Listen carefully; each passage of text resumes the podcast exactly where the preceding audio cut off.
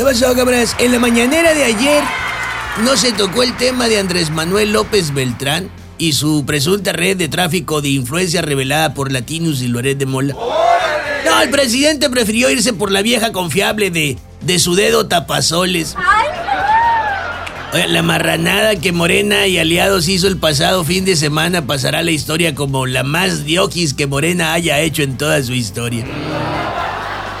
Ya ven que, les, que le encanta hacer historia. Ven, hace muy malas historias.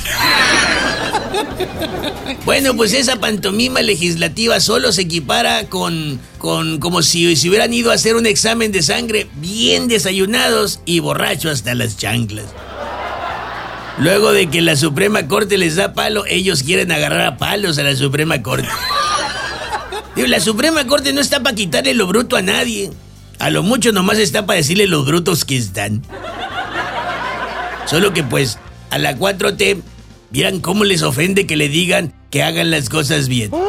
Es más, todos hemos visto que con el hecho de que le digan que hagan cosas, ya se ofenden.